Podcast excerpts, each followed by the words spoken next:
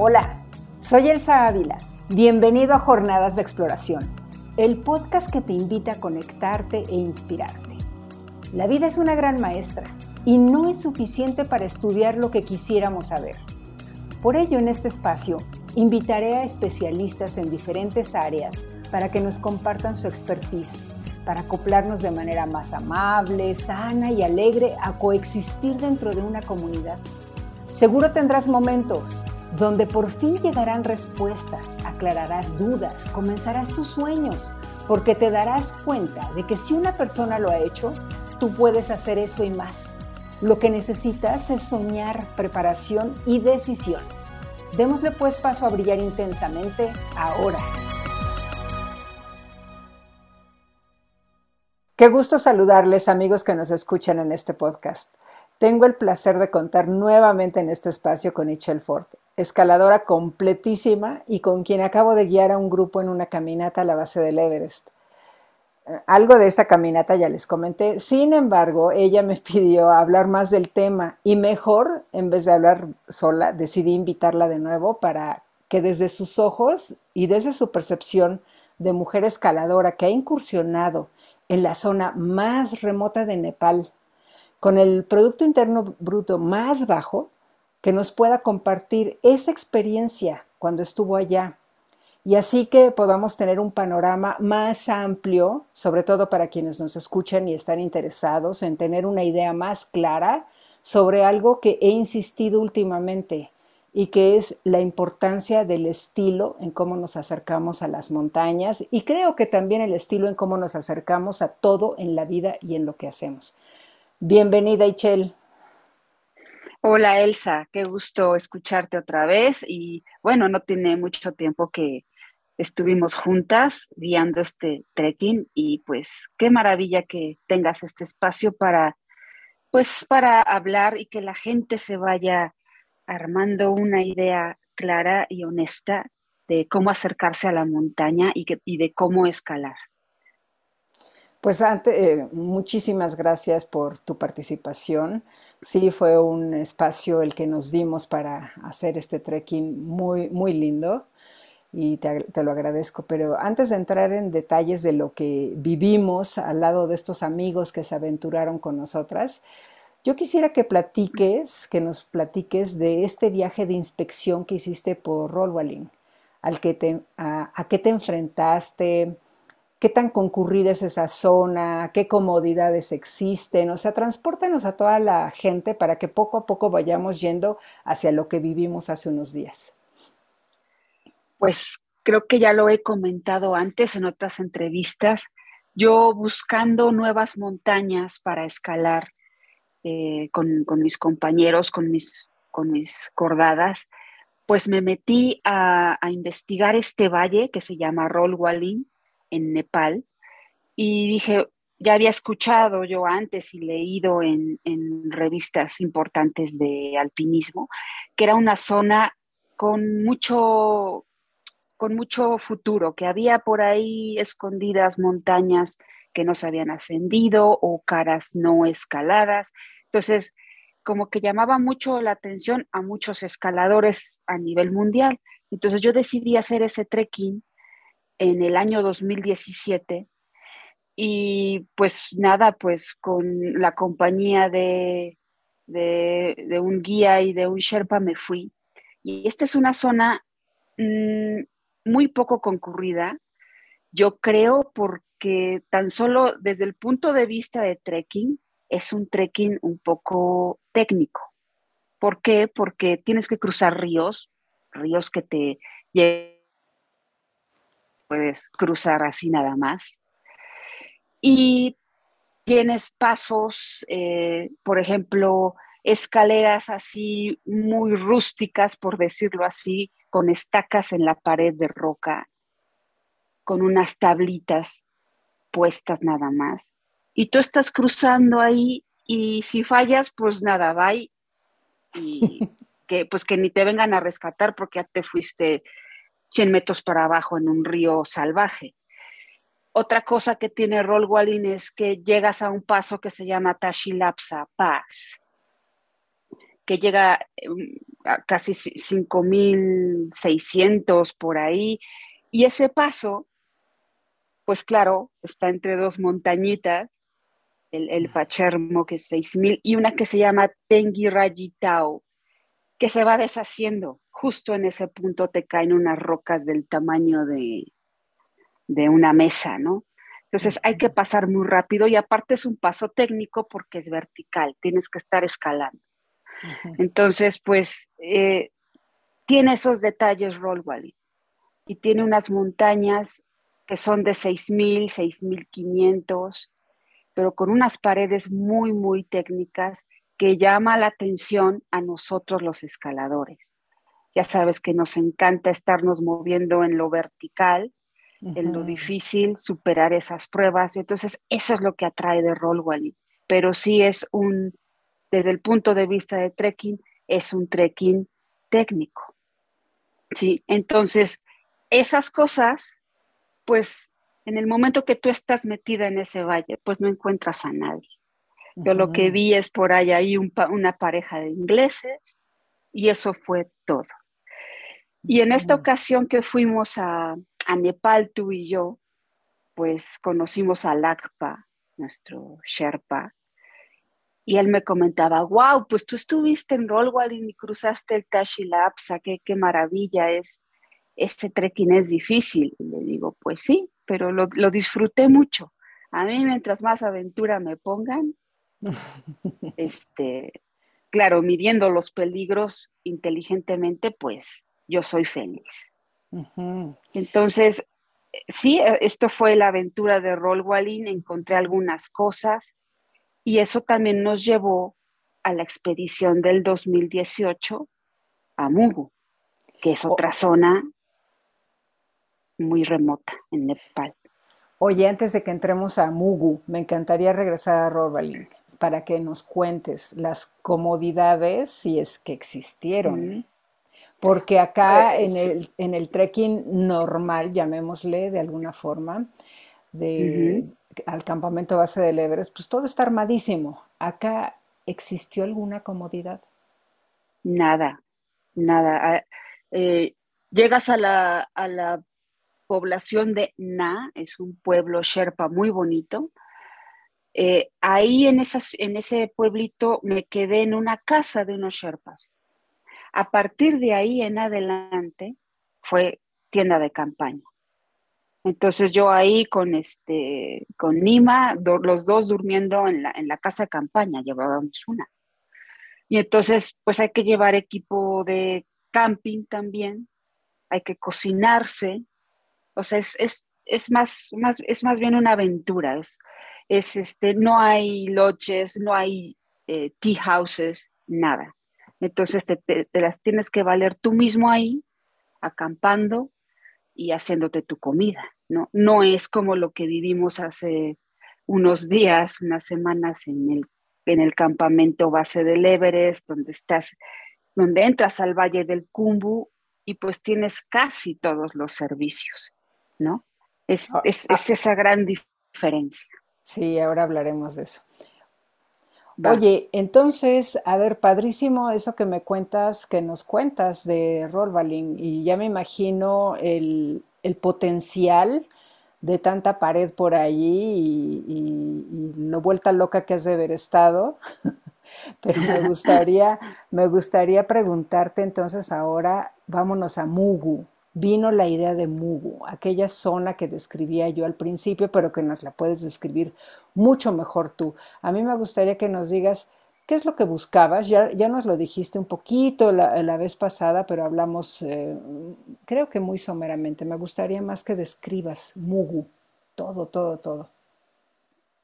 Pues sí, eh, encontramos esta, estos picos de, de Mugu, que es una población, una región al oeste de Nepal. Sí, entonces, eh, pues casi nadie va ahí. La gente es muy, muy, muy pobre. Es lo más pobre que he estado en mi vida. Eh, la, tierra no es fértil. Eh, Mugu Village, pues, a cuatro mil y tantos metros, la, la gente vive de transportar y vender cosas en la frontera con China. Eh, se alimentan muy mal. Y bueno, que nosotros hayamos llegado, pues fue una maravilla para ellos, ¿no?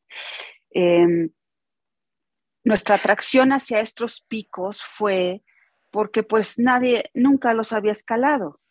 La única información que teníamos era de un grupo alemán de escaladores que se acercó, pero por problemas de altitud y este, no, ni siquiera intentaron la pared. Eh, también gracias a ti estuvimos investigando y pues no había datos de, de ascensiones.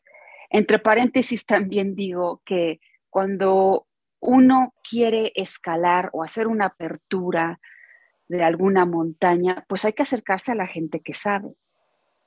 Y hay, hay fuentes fidedignas donde te pueden decir esta información. Por ejemplo, el Himalayan Database, eh, esta otra página de, ascensiones de, todos los 8000 que es de, se me olvida el nombre de esta persona. De Jur, eh, sí, es que tiene un nombre rarísimo. Sí, él tiene toda esa información. ¿Sí? Entonces es muy importante acercarse a estas personas y, e, e ir haciendo pues casi casi una investigación que te lleva meses de corroborar de que en realidad es una, es una zona remota, que es, que es una montaña virgen, que tiene una altitud aproximada porque nunca ha estado nadie en la cima. Entonces, todo eso es trabajo de meses que, que, que hicimos en Mugu.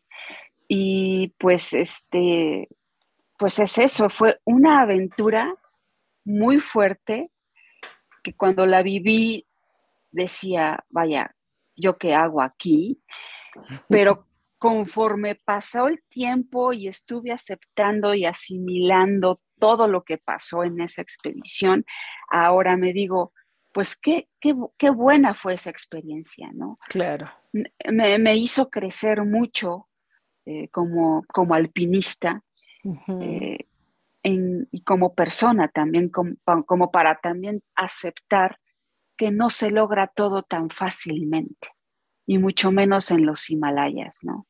Sí. Entonces, este, pues más bien fue una experiencia que me alimentó muchísimo hasta la fecha y pues aquí seguimos, ¿no? Sí, sí, sí. Oye, platicas de que llegaste y veías a la, a la gente feliz. Me encantaría que nos compartas cuál fue tu percepción o, o qué creías o por qué que estaban tan felices.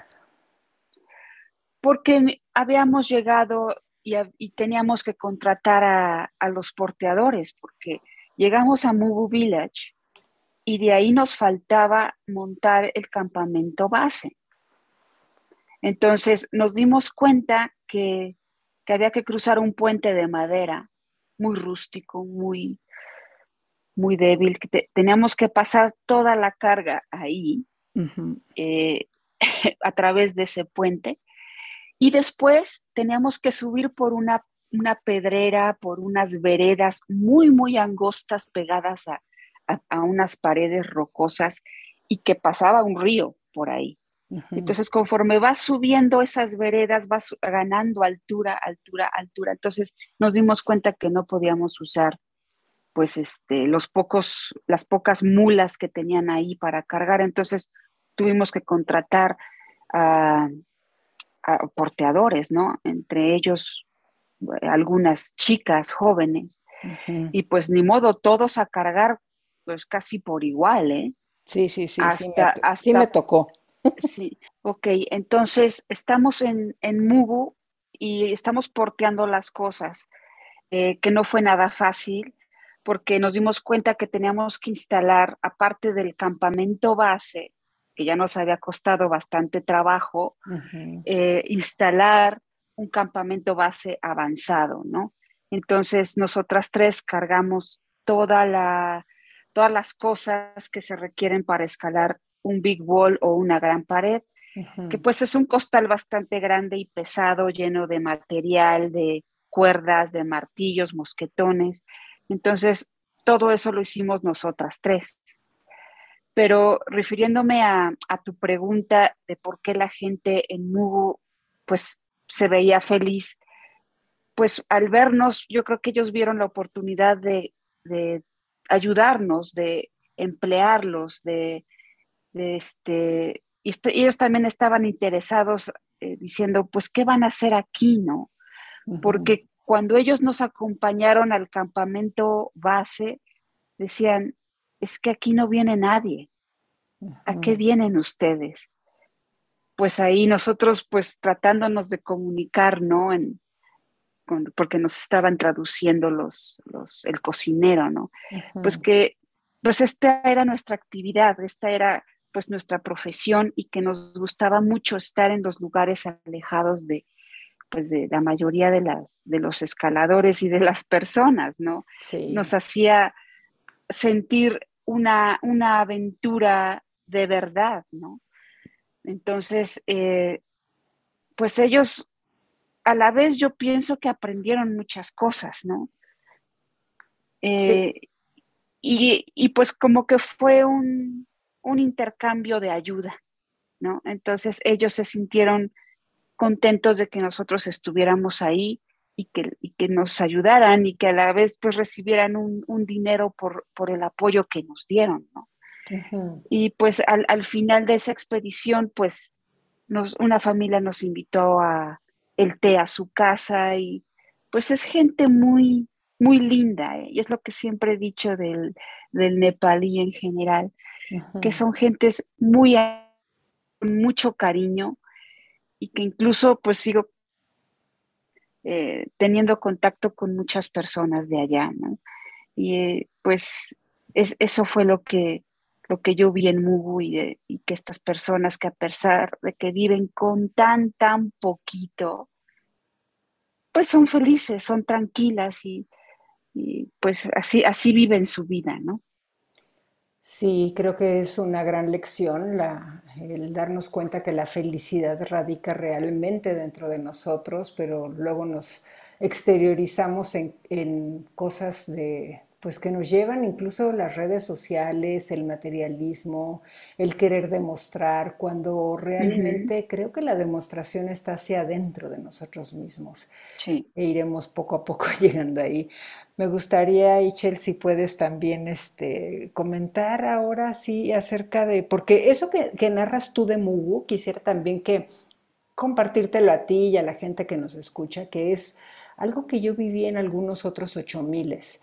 Incluso en el Everest mismo, pues nada que ver con lo que ahora vimos, pero mm. la primerita vez que yo fui, que fue en 1989, me tocó incluso caminar desde, bueno, hacer el trekking vía terrestre, no sin volar a Lucla.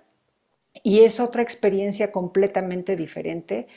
Ni bien ni mal lo que cada quien haga, pero creo que cada cosa en su lugar. Entonces a mí me gustaría que, que, nos compartas un poco esta experiencia que acabamos de tener llevando un grupo por los dos pasos y, y que lo unas a tu impresión también como cuando llegamos así como un riachuelito y nos unimos de repente al caudal del highway, ¿no? ¿Qué nos puedes contar? Sí, pues eh, llegamos a, lo que es Lucla, ¿no? Eh, llegamos por el, por el avión, pero si recuerdas, esa parte también es, es bastante concurrida, lo que es Lukla, Namche, mucha gente, muchas mulas, muchos yaks. Y llegamos a la entrada del Parque Nacional, de, ¿cómo se llama? El Sagarmatha, National Park. Ahí todos, todos se, todos se juntan, todos los, los trekkers ahí, y enseñas el permiso, esperas, ¿no? Y ya llegamos a una parte donde, bueno, ya llegamos a Namche, que a mí me gusta mucho Namche porque es como un, pequeño pueblo, pero que todo es un gran mercado, ¿no? Este, y bueno, a partir de que nosotros salimos de Namche hacia Tame, es donde la cosa totalmente, es como si, si cerraran el grifo de la llave, pum, pum, pum. Sí. Se cerró, se cerró, ya no hay gente. ¿Sí? Y a mí me encantó esa parte porque ya la conocía, porque ahí se une el rol, Walin. Ajá. Y entonces esa parte es igual, ya no hay gente, pum, de repente. Y me encantó porque ves de veras una preciosidad de paisaje. Las montañas, claro, siempre son las principales protagonistas aquí, pero también en el camino ves los rodadendros floreando. Sí, qué hermoso. Haz de, cuenta que yo me imaginaba en Japón, en la época de floración del cerezo, muy parecido, pero estos eran rodadendros y las flores que tenías a tus pies, literalmente, en flor. Entonces, a, mí, a mí me encanta eso y empecé a sentir como que una paz, porque me fui adelantando, tú ibas atrás, tú ibas adelante con Chuldim y encontré un paraje precioso con el puente, con las, con las ruedas estas de, rezar, lleno de flores, el río y una casita preciosa. Y yo dije, aquí es un lugar perfecto para meditar. Sí, ahí con las montañas, o sea, todo se conjugó. Yo dije, es que este es el punto. ¿No? Ya luego llegaste tú y, y me diste la razón. Y, pues esa es una parte muy, muy padre que me gustó del trekking, la parte de Tame, que claro, lo hizo más, más, más largo el trekking, porque ahí es donde inicias el circuito.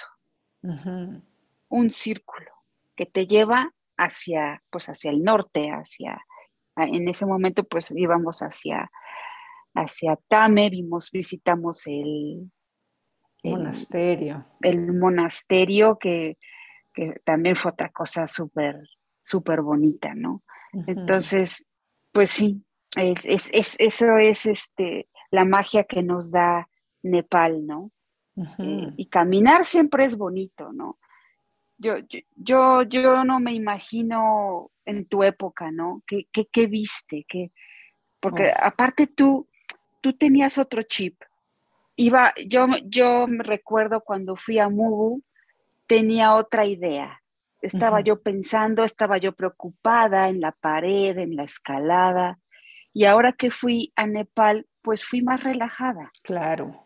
Como, como que observé muchas cosas bonitas y positivas ahora que fui a Nepal contigo.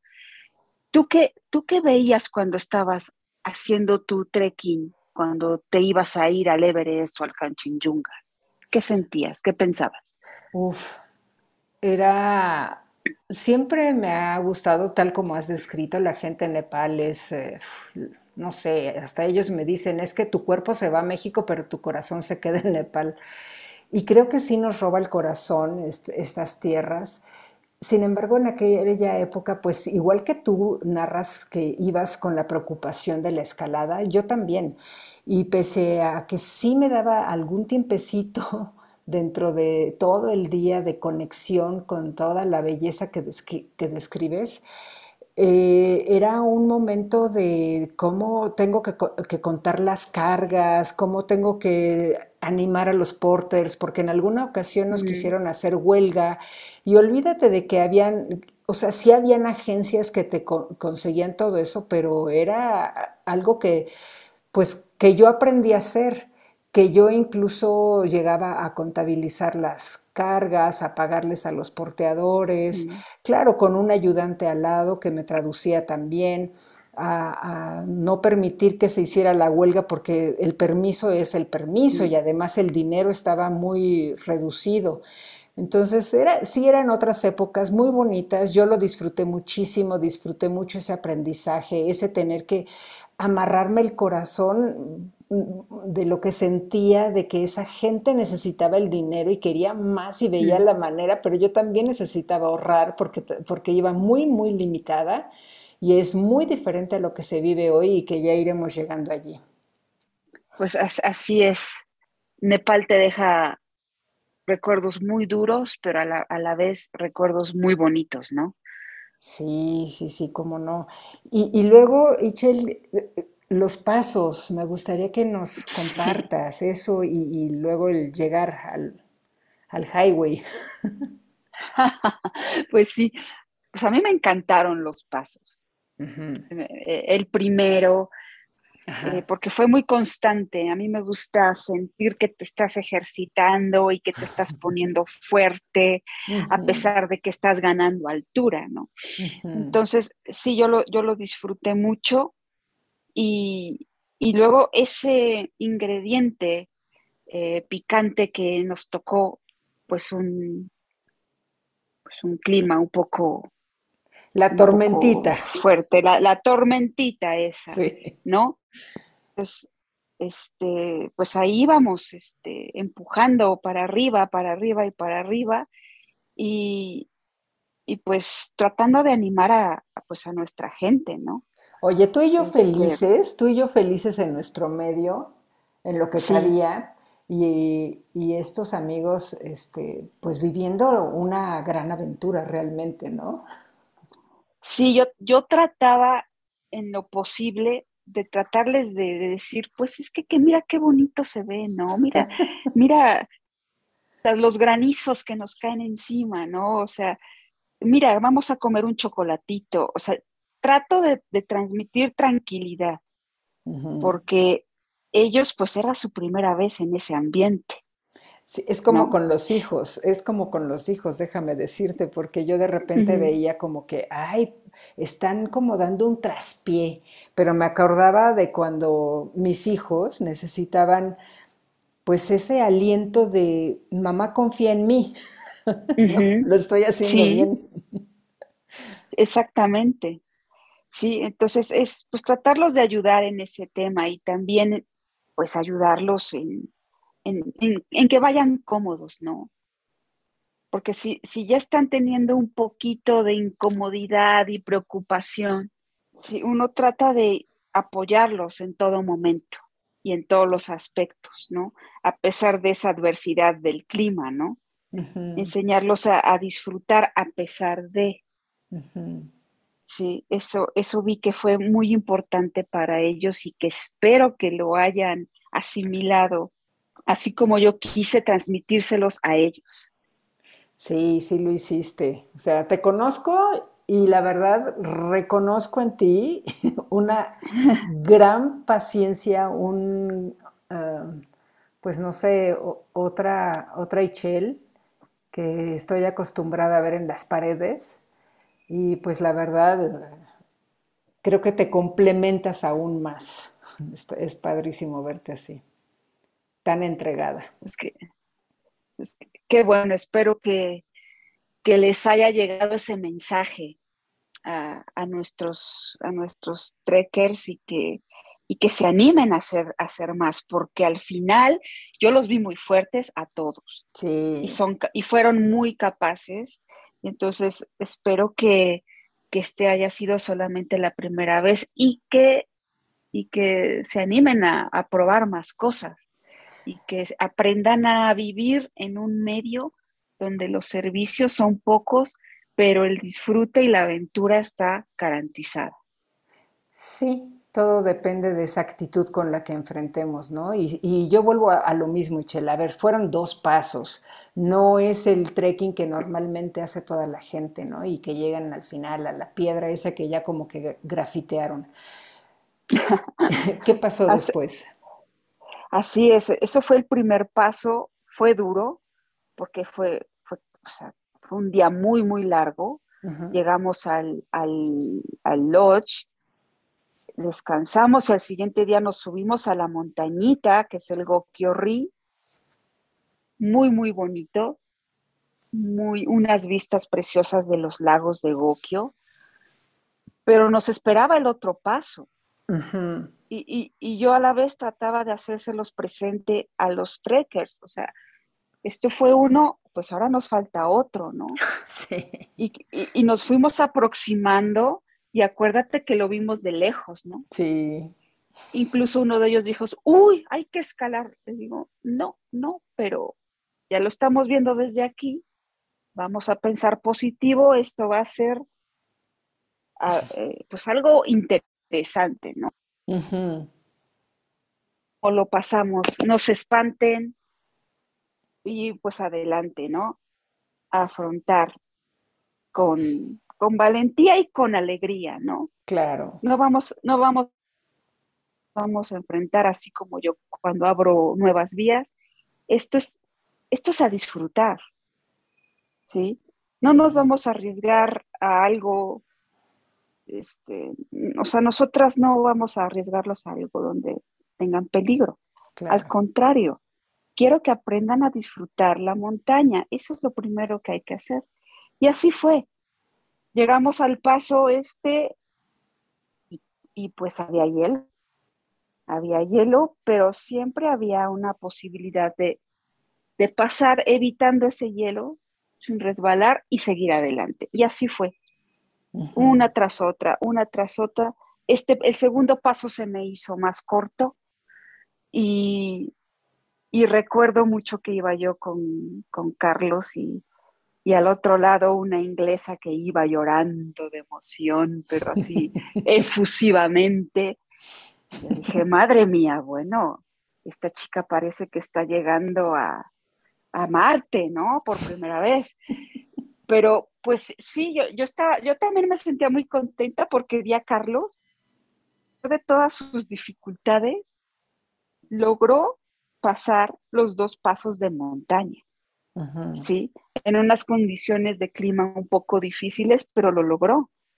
Es un tipo muy fuerte, ¿no? Eso es también un aprendizaje para mí, ¿no? De, seguir, a ver, los pasitos chiquitos pero constantes te llevan siempre al final y a tu objetivo, pero siempre y cuando seas constante. Claro. Entonces, sí me dio mucho gusto que al final de ese paso llegáramos y le decía yo a Carlos, mira, la bajada es más fácil, no es como el otro. Aquí bajamos, es más corto y vamos a llegar a descansar más rápido. Y así fue. Así terminamos, ¿no? E, el día. Entonces, es, muy padre sentir esa satisfacción de que ellos fueron capaces de cruzar esos dos pasos sin tener ninguna experiencia entonces, sí, yo creo que este trekking nos puede dejar esto y muchas más cosas, experiencias positivas por compartir. Sí, padrísimo. Y, bueno, yo insisto, finalmente llegamos, veníamos de ese éxtasis donde finalmente también hicimos otra hermosa meditación con los gigantes enfrente, ya veíamos el Pumuri, ya teníamos al lado el Amada Blam, ya nos encajonábamos para llegar precisamente al gigante de gigantes, ¿no? Al Everest que se escondía y se escondía y fue caprichoso como el solo. Eh, y, llegamos a, de repente, casi casi nos tocaban el claxon, ¿no? Sí, cuando dimos la vuelta, dejamos atrás el Cholatse. Hermosa montaña eh, impresionante. Es como dar la vuelta al, al, muro de tu casa. Así se me imaginó. Y nos dice el ACPA, el Valle del Cumbu. ¡Wow! ¡Wow! Entonces, el Pumori, me dice Elsa, ahí está el Pumori. Impresionante, ¿no? Primera vez que yo estaba en ese valle eh, ese momento para mí fue mágico porque conforme íbamos caminando, pues veía yo el Pumori y te acuerdas que del lado derecho estaba el otro camino con el memorial, ¿no? Que pasamos por ahí y nos comentó Lacpa que, bueno, que su padre había sido parte de una expedición japonesa y que murieron en una avalancha y que estaban ahí en ese memorial. Y seguíamos caminando, pues ya con gente. Ya ves ahí mucha, gente que va y viene. Sí, sí, sí, sí, como si estuvieras en, en Insurgente Sur caminando. Bueno, a mí lo que más me impactó en esa vuelta que tú le llamas, y, es que veníamos de, unos pasos e ingresamos, digamos, a una otra garganta de glaciares y que después se forman ríos. Lo que más me impactó fue el sonido de los helicópteros. Eran continuos, uno tras otro, tras otro, tras otro, que tuve que como hacer a un lado la crítica, el malestar y entregarme a otras cosas. Un montón de helicópteros, hasta de dos, de tres que iban y luego regresaban y así sin parar, eh, pues todo el día, ¿no? Hasta que bajaba el sol. Entonces, sí fue como que un cambio, un contraste en nuestro trekking, ¿no? Y a partir de ahí, pues empezamos a, a pues darnos cuenta de que ya habíamos dejado atrás la tranquilidad y entramos ahora sí que al, al tumulto, a lo que estaba lleno de gente y pues a pesar de que es un valle tan bonito y con montañas tan, tan, tan importantes, pues teníamos que aceptar que estábamos entrando pues con el gentío, ¿no? Estábamos entrando materialmente a un hormiguero.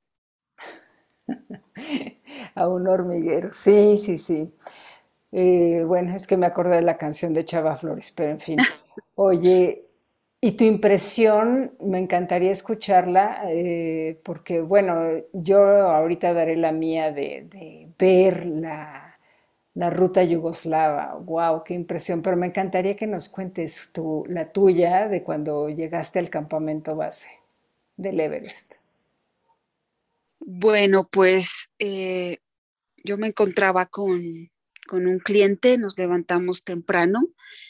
Eh, y pues iniciamos la caminata, ¿no? Hacia el campamento base del Everest. Y en realidad no fue una caminata muy difícil, pero pues empiezas a, ver, a llegar, a ver las tiendas de campaña y cada vez se te hacen más, ¿no?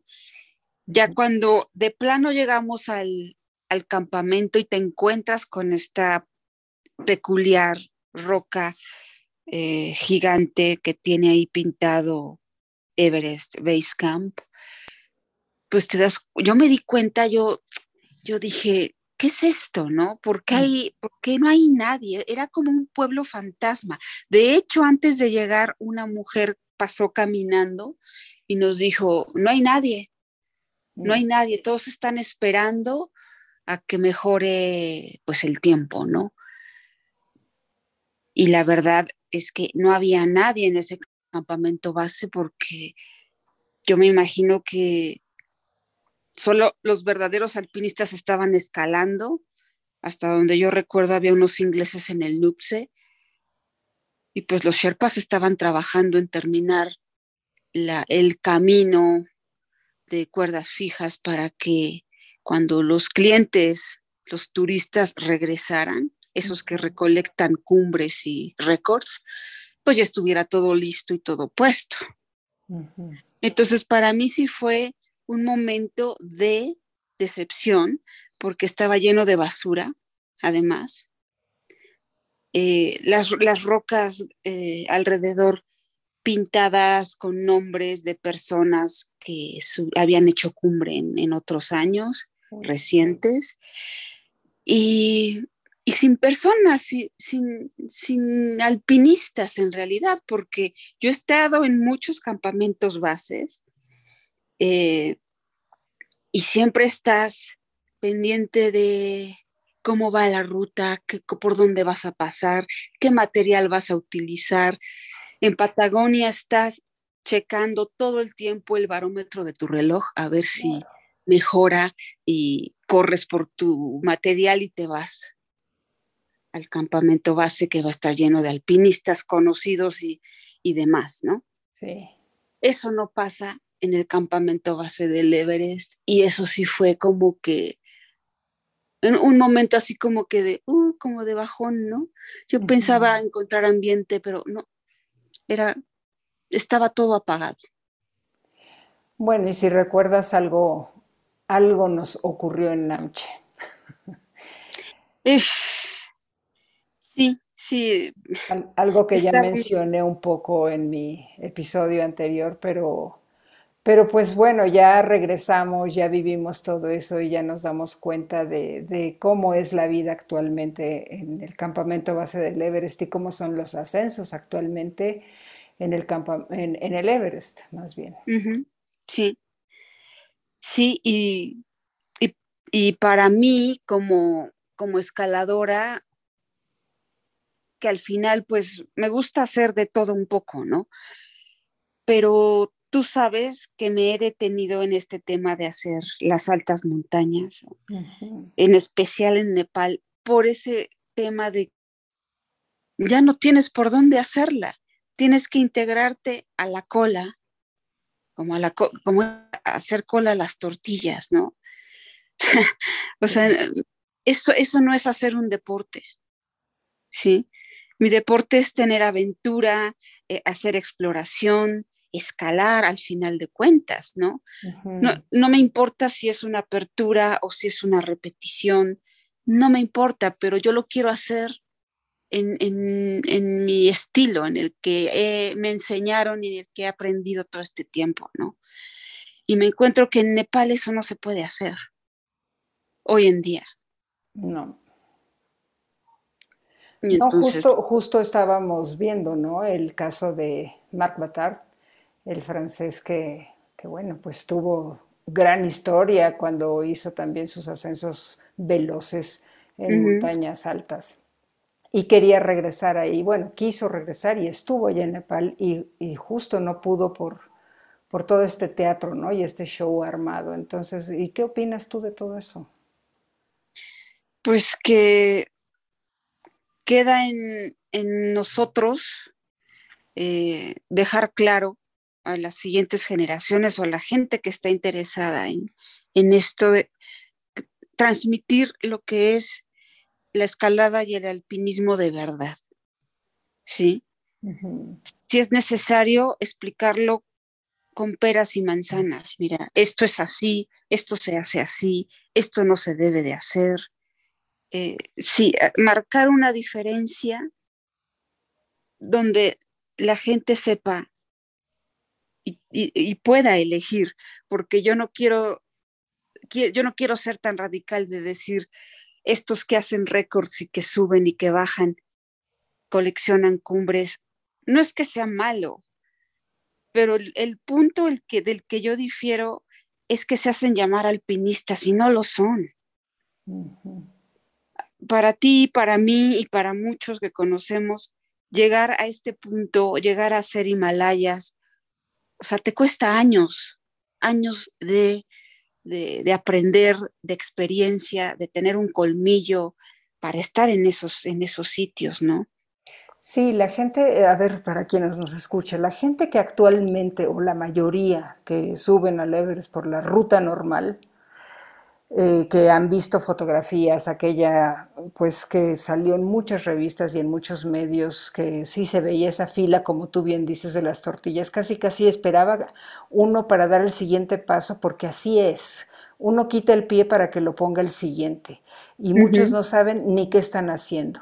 Y me consta que hay muchos que llegan allí contratando una empresa para que les enseñen a usar los crampones y el piolet y que no saben ni qué compran, pero que cada vez se van metiendo más en ese mundo de los likes y de la fama. Eso ese es un mundo de egos eh, espantoso. A mí me, no sé, no me gusta para nada, difiero mucho, me, me hace, me repelo ¿no? de ello. y, creo que es importante hablarlo porque, em, pues aquí en México incluso los, los medios de comunicación están en la calle perdón que lo diga, pero están en la calle. O sea, ¿cómo es posible que engrandezcan noticias que en otros países se burlan de nosotros? La verdad es penoso, ¿no crees? Sí, es, muy penoso lo que está pasando justo en este momento. Que, que a mí me parece que el, el, reportero no hace su trabajo, él nada más busca dar la noticia y que llame la atención en su momento y él ya hizo su trabajo y le pagan. Él va por su cheque. No, en este caso el, reportero, que los hay, los hay, este, que sí se han puesto a estudiar, ¿eh? que, Y no es de un día nada más. Claro que no. tenemos un ejemplo, y tú lo has invitado aquí a tu podcast, que es Toño Rosique. Él se ha puesto, él se ha preparado sobre este tema. Esa es la verdad. Entonces, las noticias, las noticias que vemos en este momento de las ascensiones de mexicanos al Everest, desde, desde nuestro ambiente de, de escalada y de alpinismo no tienen ningún valor. ¿Por qué? Por el estilo que están haciendo. Ellos llegan, todo está puesto y suben y, ellos, no sé, se imaginan su, su gloria personal, que es muy respetable, pero que no vengan y digan en las noticias y al mundo entero de que han hecho una gran hazaña porque no lo es. Absolutamente de acuerdo. Absolutamente de acuerdo y tienes toda la razón. Creo que es muy importante que si queremos evolucionar como especie y si queremos evolucionar en todos sentidos como, como un país y como un planeta que nos necesita, porque finalmente todos somos, todos estamos habitando y cohabitando en este espacio y es importante pues esos estilos de los que hemos hablado tanto tú como yo. A mí sí, me sorprende muchísimo, así como la eh, declaración que hizo el mismo Mark Batard hace otro par de días acerca de la desilusión que le daba, cómo estaban prostituyendo al Everest. Pues yo siento lo mismo y yo lo he expresado en muchas ocasiones. Incluso me he llevado comentarios de esos eh, que, se sienten que conocen mucho en, en los medios digitales diciéndome incluso ya supéralo, ¿no? Y la verdad creo que lo que hay que superar es que somos una sociedad mediocre en general y es momento de ponernos la pila, de darnos cuenta de nuestra realidad y de que quien quiera seguir en su Disney World, pues que le llegue, pero que no vengan, como tú bien dices, a decir otras cosas que no son. Exactamente. Y, y bueno, yo me pregunto, estas personas que ya se atreven a dar conferencias y, pláticas, ¿de qué hablan? Porque es verdad que esta actividad puedes encontrar eh, algo muy, muy espiritual, algo, es el contacto con la naturaleza, pero ¿de qué más te pueden hablar? Yo creo que también hay que, hay que inyectarle un poquito de término de, mm, de una explicación técnica a nivel de que todo el público lo entienda y se dé cuenta de quién es quién. Porque estas personas, eh, estos charlatanes dan sus pláticas y te empiezan a hablar de, las estrellas y de la montaña y, no salen de ahí. ¿Por qué? Porque no son alpinistas y no hacen el trabajo de alpinismo. No, no hay nada técnico en lo que han hecho porque no lo saben, lo ignoran. Entonces yo creo que debe de haber una combinación cuando uno se proyecta al público, debe de haber una combinación de las dos cosas. ¿Sí? ¿Sí me entiendes lo, que quiero decir? Em, yo siempre trato en, mis conferencias de platicar eh, todo lo técnico. Mira, yo puse esta cuerda y así me aseguro y así se avanza y, y aseguras al compañero o el compañero te asegura a ti. Todos ese tipo de detalles que también alimentan al, al, escucha, ¿no? Y se van a dar cuenta de quién hace las cosas como se deben de hacer y los que llegan a una carretera ya puesta y solamente se ponen los yumars y suben. Y, y, es fácil. O sea, ahorita no sé ya cuántas ascensiones tienen al Everest y al Otse al mismo tiempo en menos de 24 horas. Sí. Sí, creo que también algo que me sorprendió fue ver, eh, yo te lo decía, estando ahí, eh, cuando estuvimos allá, que llegó este amigo Sherpa y nos dijo, eh, ya fijó cuerdas hasta la cumbre el grupo de los Sherpas que están trabajando. Te dije, se ha vuelto esto como, como que son los obreros de la montaña. Sí. Y, y pues ya no es, y no es que estoy peleada con que antes era y ahora es y antes era mejor, creo que cada momento tiene lo suyo, pero el respeto hacia lo que es el alpinismo es lo que a mí en particular me molesta, no sé a ti. Sí, y también se están descubriendo estas personas que les gusta eh, el, subir gente como sea a las montañas, incluso hasta con un elefante en la cabeza, pues mienten. Y eso es malo, eso es crear un, ambiente malísimo y, frena la evolución de este deporte. Es, muy grave lo que está pasando. Sí, sí, sí, yo quiero profundizar. Frena a la evolución porque además le resta posibilidades a verdaderos alpinistas. ¿En qué sentido? En todos. O sea, en el mismo país, en Nepal, vimos lo que le pasó a Mark Batard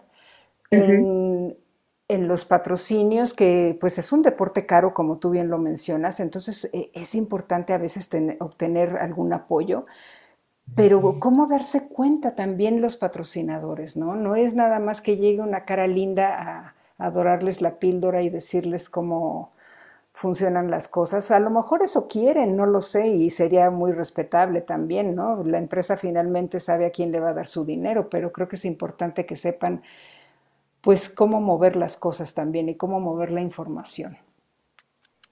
Exactamente, sí, ese es también un, problema, ¿no? Y por parte del atleta también debe de haber esa honestidad en sí mismo, ¿no? ¿Qué le estás ofreciendo al patrocinador y que hay y, el patrocinador está confiando en ti casi ciegamente, entonces tú debes de devolver ese favor igualmente. Sí, pero sabes, yo también como si fuera patrocinador, yo me asomo primero y eso he hecho cuando a veces se me han acercado personas para pedirme algún tipo de, consulta o así. yo, yo sí me asomo a sus redes sociales y veo a ver qué clase de persona es, ¿no? Porque si de entrada veo en su fotografía de perfil nada más una cara linda eh, o, un, músculo por ahí este, presumiendo, te das cuenta de inmediato, ¿no? Pues oye, hablando de, músculos, o sea, la foto de los que subieron el Everest al estilo jala y empuja Yumars, pues regresan tan gordas como las marmotas. Entonces dices, ¿acaso subieron el Everest? O sea, nuestros trekkers bajaron más de peso. Sí. sí, entonces ahí está otra, otra, comparación, otra prueba. Sí, es, eh, triste y, me imagino que gente que, está mucho en los medios, eh, pues siguiendo noticias que no cuestan trabajo de, investigar o de leer un buen libro y darse cuenta de cómo está el alpinismo a nivel mundial, mm. pues, ¿qué han de estar pensando? Y la verdad no importa, creo que ya como decíamos tú y yo tras cámaras, es importante hablar y, y decir, porque también el que calla otorga, ¿no? Exacto. Sí, Exacto, entonces pues esperemos que, que con esta ola de noticias que tenemos en este momento, pues también nuestra federación y la CONADE, pues, pues hagan, hagan, bien su papel e informen bien a los medios de quién es quién en el alpinismo mexicano. Definitivamente. Y, bueno, pues eh, a mí sí me gustaría nada más cerrar comentándote y comentándole a la gente que nos escucha. Regresar después de 23 años, para mí, ver al Everest de lejos, desde otra mirada, como tú lo mencionabas en algún momento, sin la presión de ir a escalar, fue reconocer, wow, con la ruta yugoslava, que por cierto acaban de ser 40 y ¿cuántos años? 43, ¿verdad? De su primer ascenso. Y vaya calidad de ruta.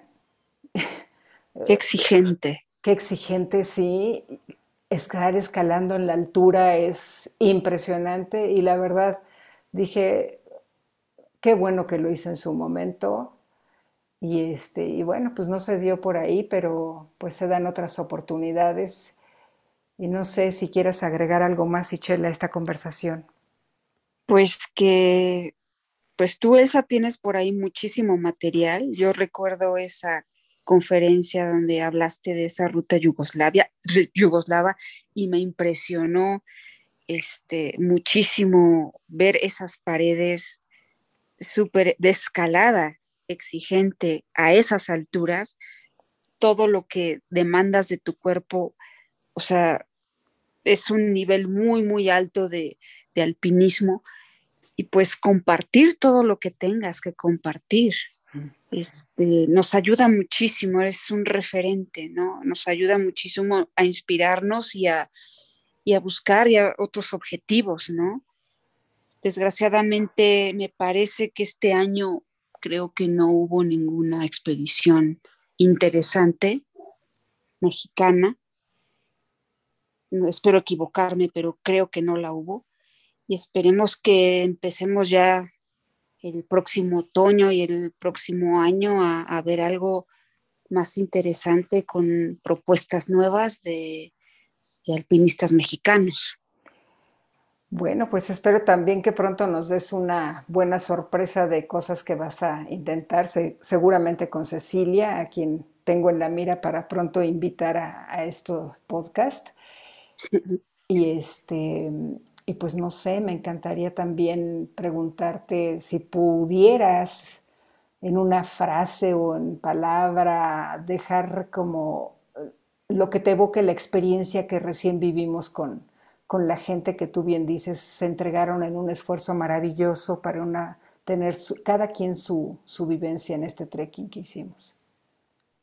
Pues que les agradezco su confianza y que yo no dudo que ellos aprendieron mucho, pero yo también, y yo creo que tú también aprendimos mucho de ellos, aprendimos mucho de, mucho más de Nepal.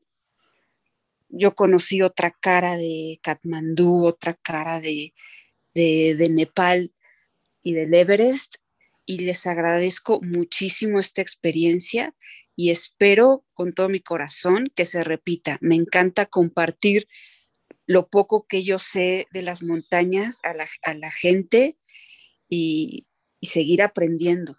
Yo siempre estoy abierta a aprender. Esto no se acaba.